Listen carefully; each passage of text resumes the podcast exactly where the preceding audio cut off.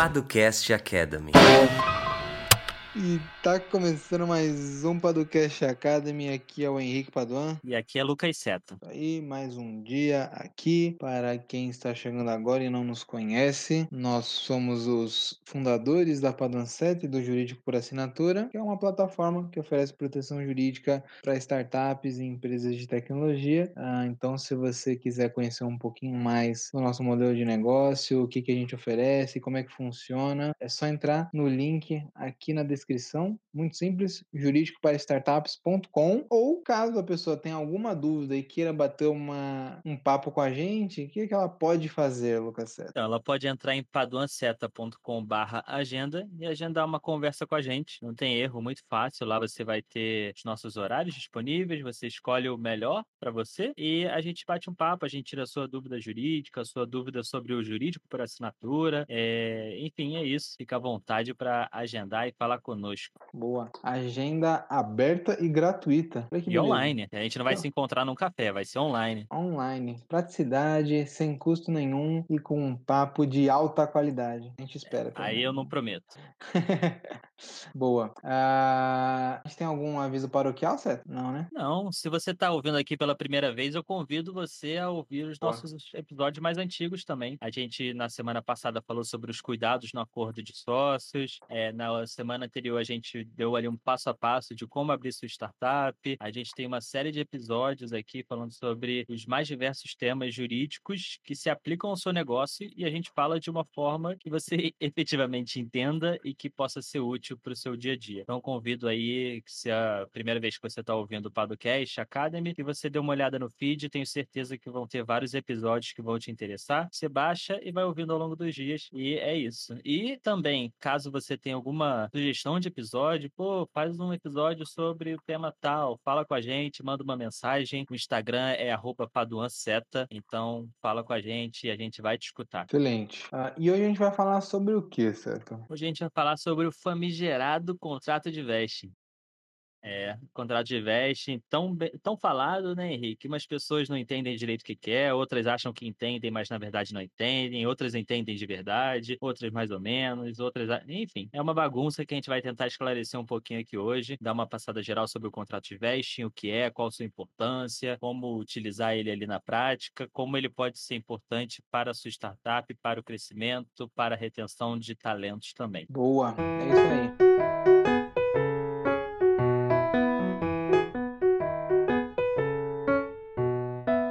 Começar falando desse assunto, tem sempre aquele disclaimer inicial, né, Seta? É cláusula ou é contrato de veste? Né? É uma uhum. discussão infrutífera, não vale a pena a gente ficar falando isso aqui. Uh, mas o que normalmente acontece é a inserção de cláusulas que trabalhem essa questão do veste, né? É uma, às vezes não é uma cláusula só, a ideia completa pode estar em várias cláusulas, né? Ou em algumas cláusulas. E essa cláusula vai estar inserida em um contrato um pouco maior, que pode ser um de prestação de serviço, ou alguma outra relação aí de, de trabalho, né? Uh, então, é isso. Vamos falar aqui como se fosse uma cláusula, uh, mas você pode ouvir por aí também que é um contrato, né? E assim, Henrique, eu vou, eu vou falar sobre uma situação hipotética em que a gente pode utilizar é, o vesting, e aí você vai e entra falando o que, que é o vesting, né? Esse termo tão bonito. É o seguinte, Boa. imagine a situação, a gente tem uma startup e nessa startup a gente contratou um programador. Ele está prestando serviços pra gente, mais um prestador de serviços. É, como hoje é bem comum, né, na, na famosa pejotização. Uhum. Então, hoje é bem comum, né? A gente tem a contratação de um desenvolvedor, é...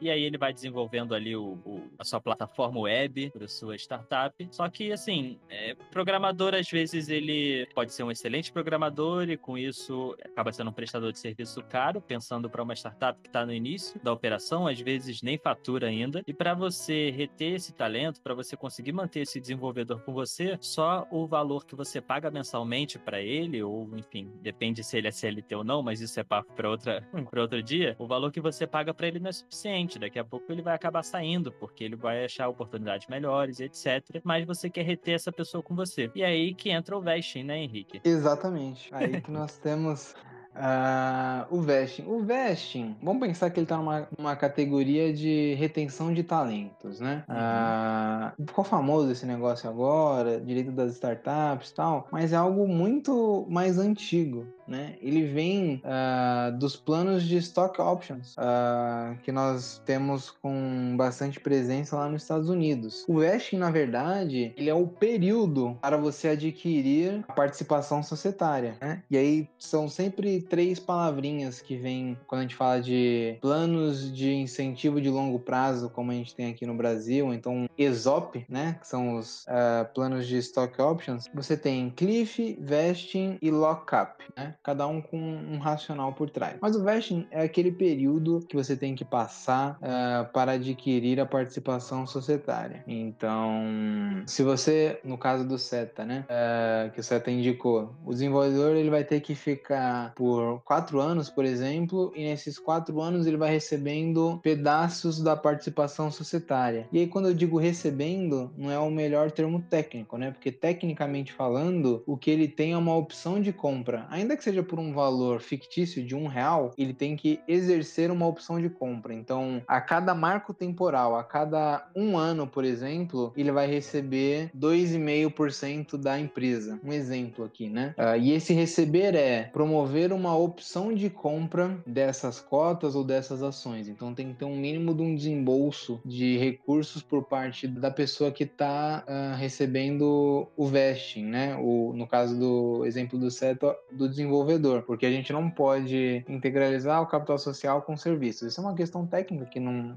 não vale a pena a gente ficar é, falando aqui, mas no direito brasileiro a pessoa precisa comprar aquela participação, ela não pode simplesmente trocar por serviços, né? Por desenvolvimento de um aplicativo, por exemplo. Então, ah, esse desenvolvedor é muito bom, então eu vou oferecer ali um percentual né, de participação societária para ele. E aí ele vai adquirindo essa possibilidade de comprar ou não, né? Essa participação participação societária ao longo do tempo, mas não necessariamente também ele deixa de receber o salário ou a remuneração dele, né? É, são coisas que podem andar é, Parece bobo isso aqui, mas é que a gente já recebeu muita pergunta nesse sentido, né, Henrique? Uhum, Parece uhum. que ou você só oferece a, a participação societária ou você paga para ele. Não, você pode manter os dois. Exemplo, ele está recebendo 4 mil reais por mês, mas além disso, se ele ficar um ano, ele vai ter a possibilidade de adquirir um percentual da startup também, né? Então são Exatamente. coisas que podem andar de mãos dadas sem problema nenhum. Exatamente, uma coisa não impede a outra. Exato. E aí, passado esse período que você falou, né, Henrique? Ele pode optar, ele pode querer comprar aquele percentual, vamos dizer 1%, ou não, né? Ele pode querer seguir sem comprar. Então ele não é obrigado, não acontece automaticamente, né? Uhum, exatamente. Ele tem uma opção de comprar aquela participação. Não é uma obrigação, né? São coisas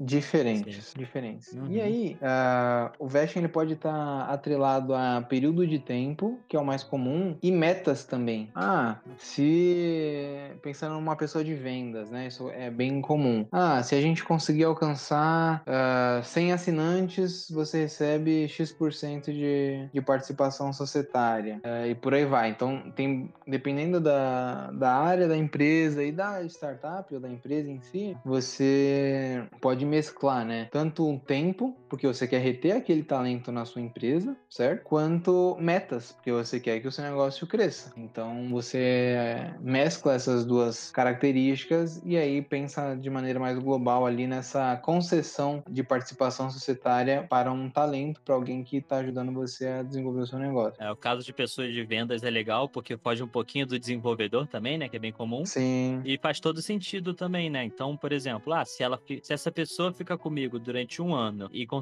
cumprir a meta de X clientes, ela ganha o percentual dela. É algo bem, bem claro e acontece bastante. E aí a parte de reter talento é interessante porque não é só você oferecendo o um percentual, é você atrelando isso a um tempo também, né? Porque se você oferece um percentual de imediato, pode ser que a pessoa não fique com você durante o, o, o ela pode sair a qualquer momento que ela vai ter aquele percentual, por exemplo, né? Então está atrelado a um período de tempo, atrelado a uma meta específica que faz com que que você retém esse talento, não é só oferecer o percentual, né? Exatamente, exatamente. Tem que levar em consideração todas essas questões, né? Não é algo uhum. só vou entregar a participação. É Sim. Tem, tem um racional por trás de manter aquela pessoa na sociedade. E como é que você uhum. mantém, né?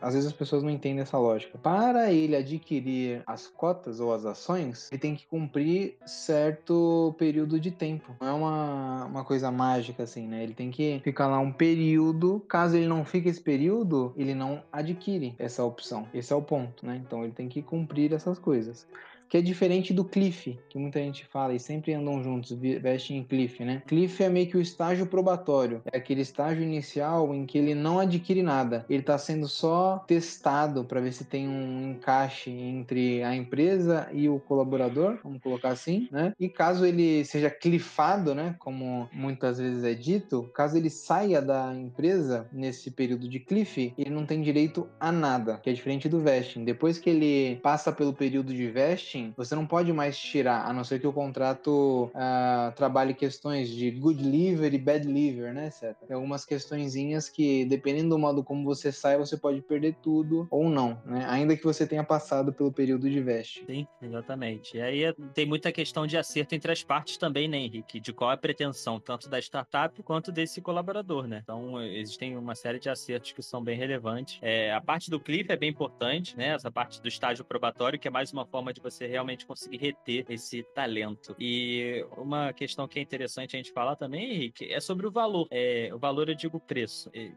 Não disse nada, né? Mas enfim, é, vamos dizer que esse colaborador ele cumpriu ali o tempo previsto. Ele ficou um ano e ele desbloqueou, vamos dizer assim, 1% em que ele pode optar por comprar essa participação societária. E aí ele de uhum. imediato quis comprar. Então ele foi, ah, quero comprar em esse 1%. E aí, quanto custa isso? Ele vai precisar você falou lá no início, ah, ele precisa desembolsar, vai ser uma compra. E essa uhum. compra é um valor simbólico ou é um valor que realmente reflete 1% do valuation daquela startup? Uhum. Uh, isso é, é algo negocial, não tem um certo, né? Tudo depende do negócio, do estágio, do colaborador que você está trazendo, são várias questões que você tem que colocar na mesa, né? Pode ser que seja um valor contábil da ação ou da cota, um real, por exemplo, como pode ser que seja atrelado ao valuation, como o Seta disse. Então, é entender o valor que aquela pessoa está trazendo e as condições do negócio, né? E pode ser um, um valuation descontado. Ah, não, não, não vamos pegar tudo aqui, vamos dar um desconto de tantos por cento ah, e você tem um,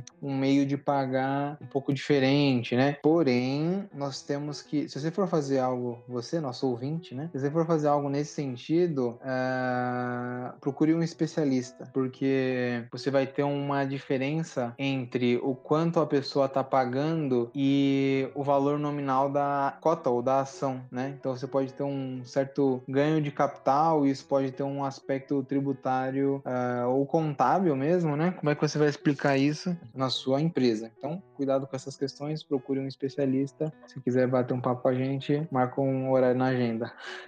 Sim, e, e aí por fim tem uma, tem uma pergunta boa que é, ah, é, o colaborador conseguiu lá, por exemplo, 5%. Ele cumpriu todo o período de veste. 5% ele adquiriu efetivamente, né? Ele teve a opção de compra e concretizou. Então ele agora tem 5% da startup. Só uhum. que ele resolve sair. Então, se for lá pessoa de vendas, ela resolve sair, não é mais uma colaboradora, não é mais uma prestadora de serviço. E aí, o que acontece? Ela continua como sócia, ela vende a participação, pode acontecer os dois. Se ela vende, por qual preço? Agora sim é o preço do valuation de verdade ou não? Isso depois de convertido, né? Exatamente. Depois já, já tem os 5%, já acabou, o vesting já, já finalizou. Já fez a opção de compra? Já, já fez a opção de compra. Ah, se, ó, se ele não tivesse feito a opção de compra, o seu contrato de vesting tem que prever essa hipótese. Então, o que, que acontece se a pessoa sair antes de converter a participação? Porque em tese ela só tá no cap table, ela não tá no quadro societário. Beleza. Converteu, tal, tem 5% das cotas daquela sociedade. Essa é uma questão obscura e você tem que resolver no acordo entre sócios. Se você não tiver um acordo entre sócios que trata dessa situação, você vai ter um impasse, porque vai ter alguém que quer sair, mas que não necessariamente vai ter liquidez para vender as cotas dele. Então você vai ter um conflito aí. Por isso que no seu acordo entre sócios é importante que seja previsto lá o modo de saída, possibilidade de recompra dessas cotas ou ações e por aí vai. O que linka com o nosso último episódio, né, Seth? É isso, né? Então fecha bem o, o ciclo. Então é isso. Então linka bem com o nosso último episódio, que se você ainda não ouviu, ouve lá, que eu acho que é bem importante, né, Henrique? E uhum. acho que a gente fecha bem o ciclo aqui do Veste, né? Você vê algum ponto a mais, assim, de que o pessoal tem que se. não se preocupar, mas se atentar? Acho que se atente com questões de saída. Se der problema, se o cara não entregar, se o cara quiser ir pra Austrália, pense em coisas assim, que você vai ter menos problemas de vesting e faça uma operação decente, porque senão você vai ter problemas tributários e ou trabalhistas barra previdenciários. Isso é uma bomba que daqui a pouco vai explodir aí, talvez, certo? Em startups um pouco maiores tal, que não tenham feito direito isso aí uh, e que vai ter um passivo trabalhista ou tributário. E esse passivo trabalhista, um caso que foi muito famoso no Brasil é o do Thales Gomes, né? Com a, a Singu e um cara que tinha um veste, né? Em tese um sócio lá, uh, ajuizou uma ação trabalhista contra ele e tal, pedindo certos direitos e tal. Uh, acabou não vencendo, mas é um sinal de que a gente tem que ter cuidado. E, certo, só pra gente fechar uma coisa que às vezes as pessoas se confundem, uh, vesting para fundadores. A gente até falou sobre isso uhum. em podcast, eu acho que tem até em artigo falando sobre isso. Particularmente, e essa é uma corrente aí da doutrina jurídica, bem se formando no Brasil, falar de vesting para fundadores é meio que uma barca furada, tá? Porque como é que o cara vai adquirir participação se ele já é sócio, né? Uma coisa contrassenso. E nós tivemos mudanças de entendimento de, de juristas aí, né? Que primeiro defendiam isso, aí tentaram dar um,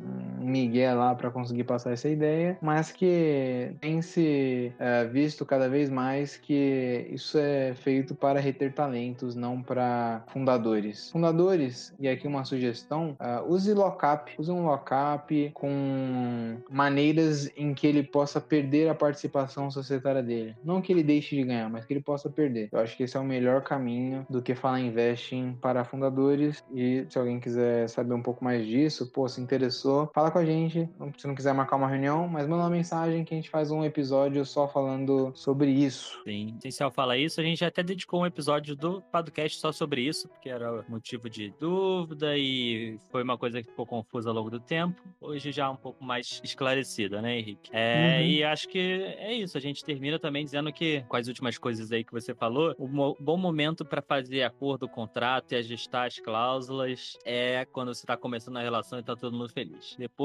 quando tiver problema, ou se tiver problema, a gente torce para que não tenha, mas acontece, né? Aí é uhum. é muito mais problemático. Então, aproveita que a relação está começando, tá tudo bem, para você já prever como as pessoas irão sair. Esse é o melhor momento. É, então, é isso. Eu acho que assim a gente fecha, né, Henrique? É, qualquer dúvida, fala com a gente. Reunião paduaceta.com.br agenda, não tem erro. E agora a gente vai para aquele momento, né, Henrique? Um momento esperado, clamado. Uh, então, é, alegre como o das recomendações. Qual que é a sua recomendação da semana, Lucas Seta? Então, eu vou recomendar aqui um livro que eu tô lendo. Eu não terminei ainda de ler, então não sei nem se eu deveria recomendar, né? Boa. Você recomenda livro antes de terminar, Henrique? Não. Cara, você pode o que você quiser. Aqui a gente é adepto é, da liberdade. Tô aqui com ele aberto e ele tá na página 140, então acho que já, é, já posso recomendar. É Porra. o livro O Projeto Desfazer, do Michael Lewis. Ele conta a, a história da amizade entre o Daniel Kahneman e o Amos Tversky. Não sei se é assim a pronúncia. é, e tá sendo bem interessante e curioso que eu ainda nem cheguei no momento em que eles se conhecem. é, mas já tô achando super interessante. É, Daniel Kahneman, prova provavelmente as pessoas conhecem como autor do Rápido e Devagar, né? Um livro bem famoso, enfim, muita gente conhece, lê e recomenda. É, e ele ganhou um prêmio Nobel de Economia, apesar de ser psicólogo. Ambos eram aqui. E aí conta a história da amizade dos dois dois e como eles se complementavam, né? Um era muito mais tímido, o outro era muito mais extrovertido, ambos é, inteligentes à sua maneira, e só quando os dois se juntaram, eles conseguiram construir uma teoria muito interessante sobre como a gente toma decisões. E eu acho que não só pela, é, pela teoria que eles é, criaram e que resultou ali no prêmio Nobel do Daniel Kahneman, né? O Amos já tinha falecido, então o Daniel Kahneman ganhou o prêmio Nobel sozinho ali, mas é, não só pelo resultado da amizade deles, mas também eu acho que é bem relevante porque é muito do que a gente pensa na hora de, de procurar um sócio. então, é, eu acho que isso é o, é o que eu tô achando mais interessante aqui agora. Ele tá traçando um perfil